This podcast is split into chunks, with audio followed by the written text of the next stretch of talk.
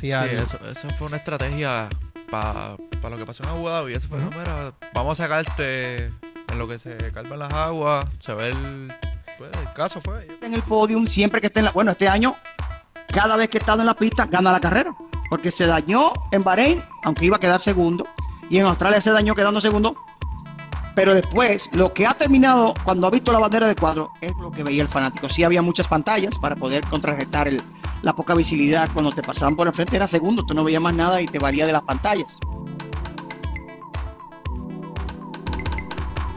Saludos amigos fiebre y bienvenidos a todos a otra edición más de Hablando Acelerable. Habla de Cel. Ya vieron ahí el adelanto. Como siempre ustedes tienen la primicia de escucharse que lo están eh, consumiendo a través de formato podcast o si estás en YouTube pudieron ver entonces que ya tenemos para este próximo episodio de Box Talk donde tendremos dos eh, invitados. Tuvimos a Jean Glock directamente desde el chat acelerado y también tenemos a nuestro amigo Alfredo Lin directamente desde República Dominicana que estuvo con nosotros virtual. Vamos a ver si, si lo convencemos para que venga a Puerto Rico y así grabar un super episodio allá en el estudio. Eh, pero vamos a ver, eso está todavía eh, como que cuadrándose. Pero sí, vamos a arrancar. Hoy obviamente quiero que recordarles que se suscriban a este canal, le den eh, like y la campanita. Queremos llegar a los mil suscriptores antes de julio, así que cuento con su apoyo. Porque sé que hay dos o tres todavía por ahí que ven el episodio sin suscribirse. Así que si tienes a un amigo que le gusta la Fórmula 1, eh, compártele. Y no, no tiene que ser ¿verdad? un compromiso permanente, simplemente que se dé la oportunidad, que escuche el episodio que más le parezca. Y si le gusta, mira, mano, que se quede por ahí para que siempre esté al día con las noticias y los diferentes chismes que salen de cada rato de la Fórmula 1 y demás de eh, categorías. Así que vamos a arrancar hoy rápidamente. Como bien les dije el día de ayer, eh, las prácticas para la Indy 500 comenzaron el día de ayer y que eh, en la práctica estuvo dominando nada más y nada menos que Takuma Sato esos tiempos de esa primera sesión de práctica donde eh, se dio obviamente allá en Indianápolis. Aquí tengo rápidamente para discutirle el top 10 de las prácticas. Tenemos a Takuma Sato en la primera posición, Scott Dixon en la segunda, Jimmy Johnson en la, en la tercera, Michael Edison en la cuarta, Rhinos BK en la quinta, Alex Palou en la sexta, en la séptima tenemos a David Malucas, en la octava tenemos a Joseph Newgarden, en la novena a Tony Canham, en la décima Marco Andretti. Si sigo por ahí termino mañana porque son muchos participantes en total, lo que están hasta el momento son 33. Eh, pero sí, estuvieron practicando el día de ayer. Eh, vamos también a, aquí rápidamente a indicarles cuáles son entonces los horarios para el día de hoy. Lo tengo por aquí. Hoy martes va a ser una práctica sencilla. Las puertas comienzan, perdón, hoy miércoles. Estoy loco ya. No sé ni qué día es hoy.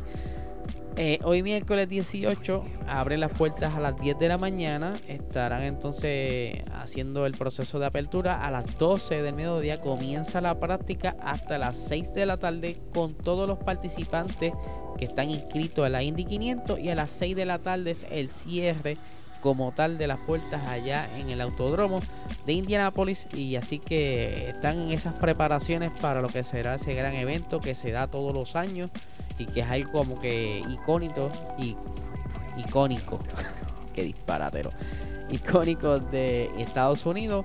Y que mucha gente va allá a ver esta carrera ya que son 200 vueltitas allí en ese óvalo a unas grandes velocidades que siempre siempre ocurren cosas bien interesantes y que los mantiene siempre entretenidos en ¿verdad? durante ese día Vamos a continuar aquí con las noticias de hoy. Tenemos, ¿verdad? Que Williams, vamos a hablar un poquito de Williams. Williams, pues, ha llevado como que una racha bien mala desde el 2019, 2000, porque el 2018 no le fue tan mal. 2019 fue horrible, apenas pudieron puntuar.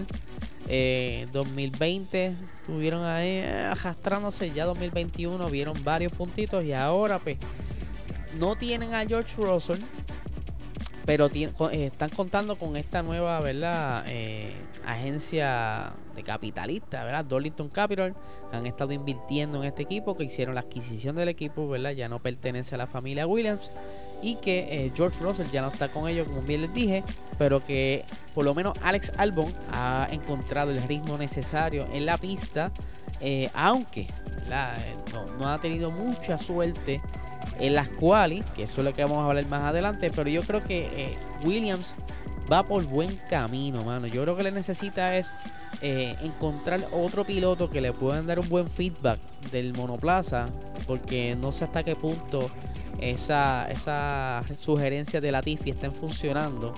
No, no puedo juzgarlo porque no estoy ahí. Pero yo sé que Alex Albon se nota que está haciendo un gran trabajo porque se, ve el resultado en pista. Aunque no, ¿verdad? No tenga un carro para victorias. Pero sí, por lo menos lo hemos visto constantemente cerca de la zona de los puntos. Obviamente en la pasada carrera tuvo la suerte porque eh, Fernando Alonso se penalizó y subió una posición más, pero por lo menos por, por todas las circunstancias que ocurrieron dentro del Gran Premio de Miami, pudo colarse en ese en ese esa décima posición y llevándose un puntito, lo que le da una esperanza a Williams, ya que se ve entonces ese ese paso adelante en comparación con el año pasado, porque sí, ¿verdad? George Russell estaba ayudando un montón ahí, estaba dando todo ese buen feedback y de la mano de los ingenieros, pero que ahora tenemos a otro experimentado porque Alex Albon estuvo fuera de la Fórmula 1 y aunque no lo crean, pues estar fuera te, te llega fresco, tiene mejor visión, pienso yo, puede ver las cosas distintas. Más él estuvo participando del DTM, que que es otra categoría que no requiere tanta velocidad, pero sí como quieras tú aprendes algo, porque cada categoría tiene su peculiaridad y esa experiencia se la puede llevar de nuevo a la pista, como lo estamos viendo, ¿verdad? No ha, no ha tenido tantos problemas, solo problemas mecánicos.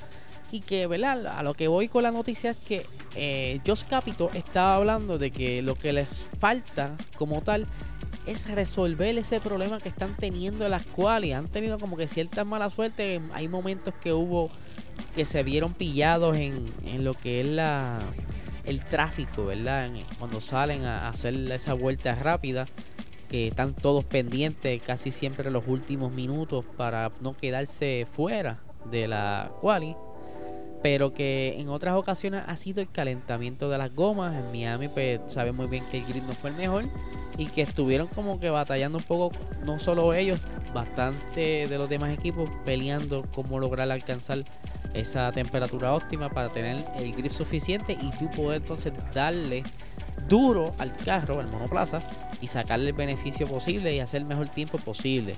Por aquí tengo las expresiones de Josh Capito, ¿verdad? En cuanto a lo que estuve mencionándoles ahora acerca de la quali.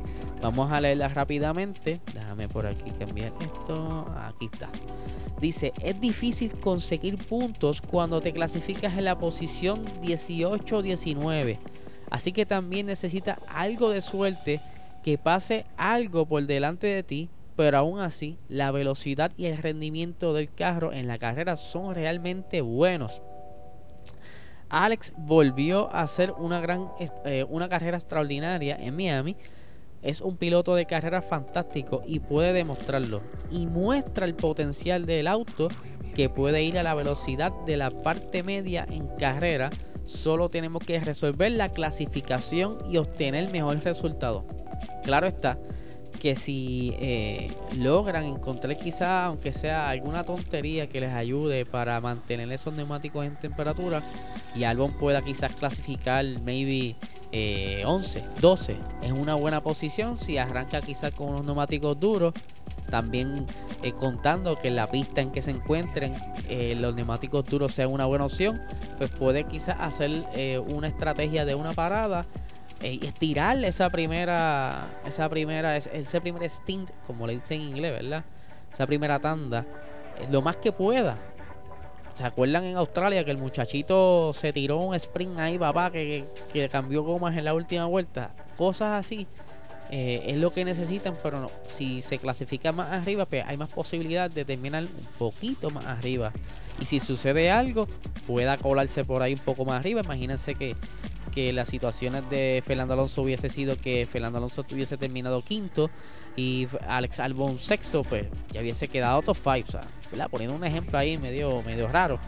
Pero sí, algo, algo por el estilo, pero yo creo que al ritmo que va eh, Darlington con Williams, van, van metiéndole mano y están trabajando y están enfocados en cosas, riesgos que no hacían antes y que le está trayendo resultados. Ahora bien, necesitan tener un segundo piloto que por favor eh, pueda ayudar a Albon, porque de cierta manera Alex Albon está solo en pista. Si en un momento él necesita defenderse de algún alguien, no puede.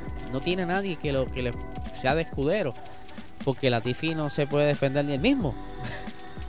Pero vamos a ver, vamos a ver qué pasa con esto. Ahí. Está un poquito difícil eso. Eh, que ahora mismo, aunque sí se están corriendo tantos rumores por ahí de que quieren acortar ese, ese contrato, maybe alguien que lo compre y puedan entonces atraer una persona, pero pues rumores son rumores, queremos ver hechos. Continuando con las noticias de la Fórmula 1, saben muy bien, esta no era, es la siguiente. Saben muy bien que ya para el año que viene eh, tendremos otro gran premio dentro del calendario en la zona de Estados Unidos y me refiero al Gran Premio de Las Vegas. Esta fue la gran noticia hace unas semanas atrás donde las expectativas se creen que van a ser eh, un evento un poco más grande que el Gran Premio de Miami al ser ¿verdad? una ciudad de, de, tan tanto hype, ¿verdad? que tienen casinos, siempre hay eventos 24/7 casi y pues es un, es un festival eterno, por decirlo así, en este lugar. Y la Fórmula 1, por supuesto, hizo como esa pequeña prueba en Miami, por eso apostó y metió tanto dinero.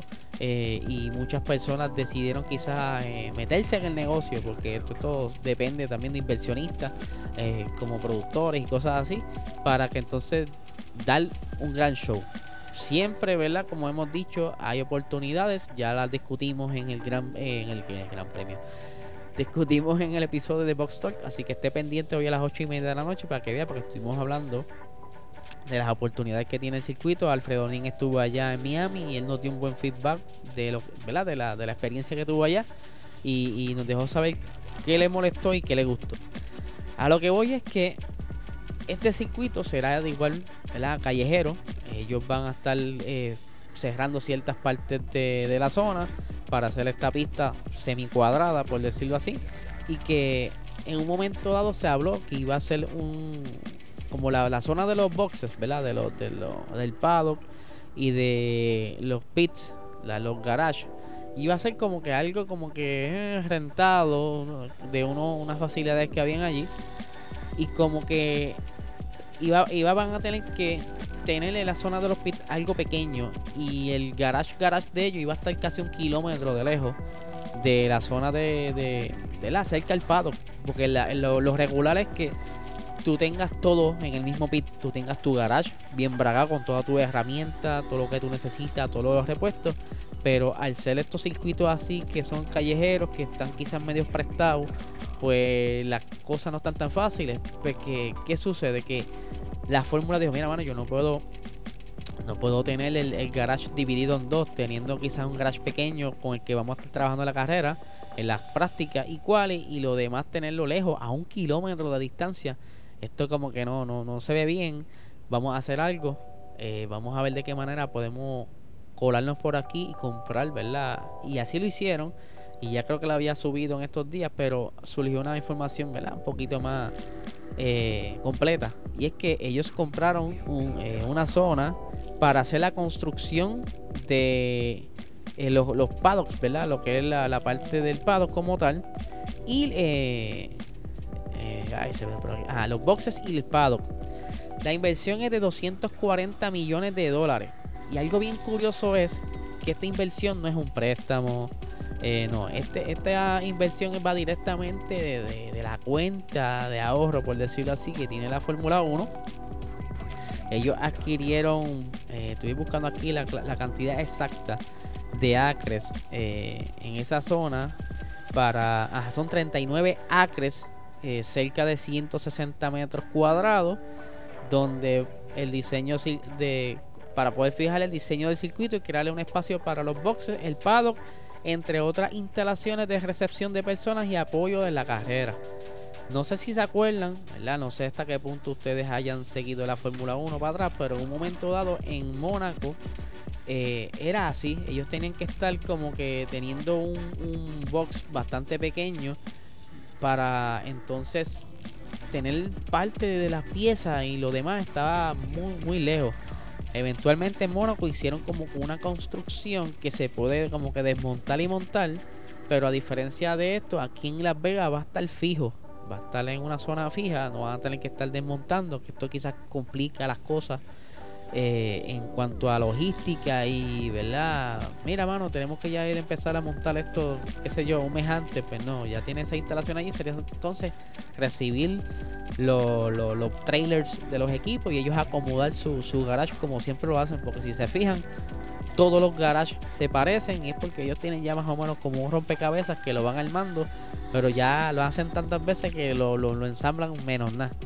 Pero imagínense que tuvieran que hacer como hacen en Monaco actualmente, que no sé si has visto, pero busca en YouTube, hay un video bien interesante que es la logística que se lleva a cabo en Mónaco y tú ves como dos semanas antes ellos van montando todo ese edificio que está ahí de los pits, incluyendo la piscina que tiene Red Bull. Algo, ¿verdad? De, de loco, ¿verdad? Como esto, esta gente se, se, se ponen de acuerdo y, y nada, ¿verdad? Como que no parece fallar nada. Todo está como que al pie de la letra. Algo súper interesante que muchas otras no sé, gobierno, no sé, pudieran aprender de esto. Organizaciones, ¿verdad? Por no tirarme ahí medio loco. Pero sí, eh, la, la, suma es bastante grande, así que vamos a ver qué tal eh, y le, le queda. como bien les dije, el circuito es cuadrado, ¿verdad? Eh, y en esa zona donde está, creo que va a quedar cerca, donde está la, la zona 10, ¿verdad? La curva 10 hacia atrás es que está por ahí más o menos donde quieren adquirir esos terrenos eh, para hacer esa construcción. ¿Verdad? Y para ir cerrando, para no extenderme mucho, eh, vamos a hablar un poquito de lo que son las cositas que van a estar trayendo para España y voy a hablar específicamente de los alerones traseros. Aparenta ser que para este gran premio parte de la importancia, o sea, lo más importante en cuanto a para ver resultados va a ser la configuración de los alerones. Red Bull, pues ellos han tenido como que una bastante bien con el setup que ellos han utilizado, le están sacando una velocidad punta súper brutal.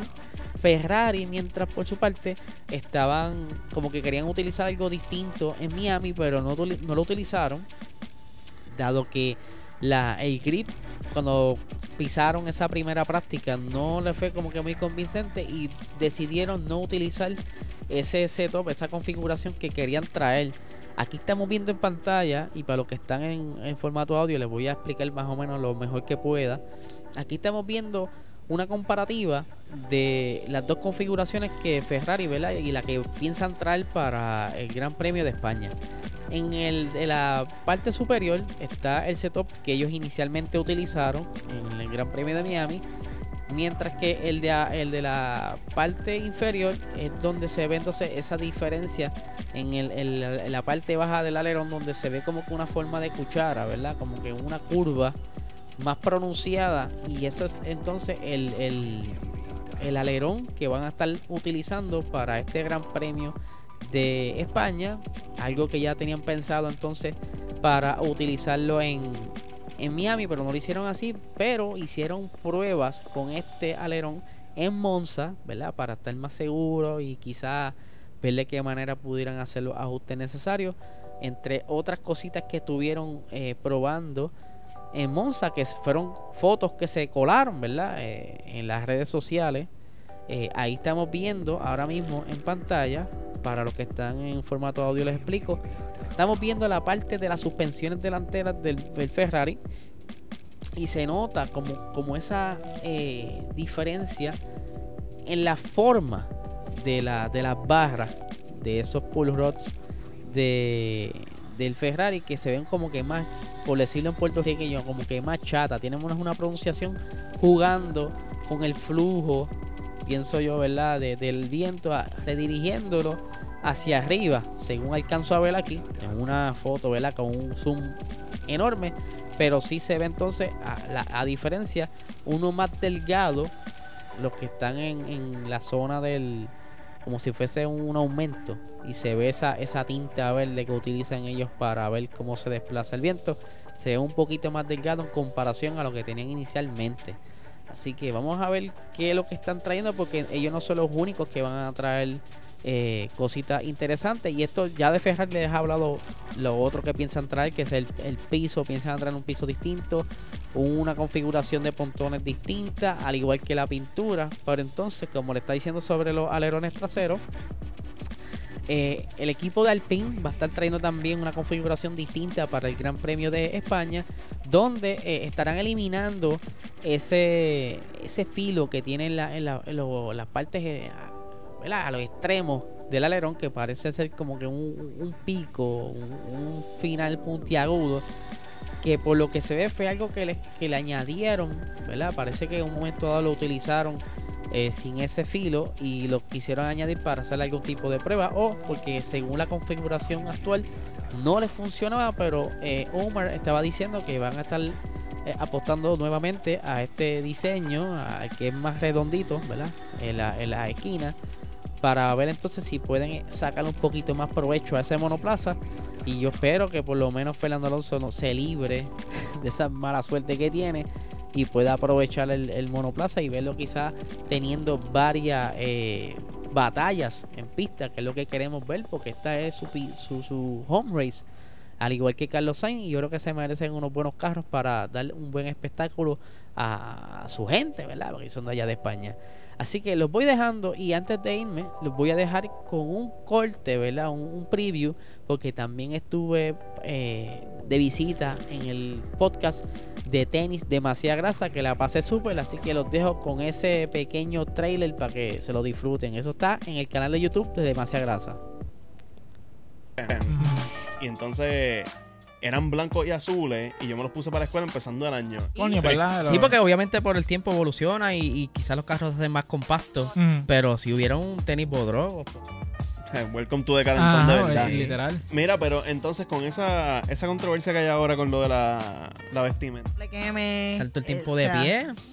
Que necesita algo cómodo. esos mecánicos a veces cushion. están trabajando 24/7. Sanders. Los de Schumacher. Este. Maybe el, el flow, el, el Lo que pasa es que Ajá, pa- por la suela. Para el turf, esa suela, el grip te agarra bastante en lo, en lo que es como que la, la grama está de embuste o la grama regular. Yo- como yo que en siento eco que tú esos vas a jugar tenis- y tú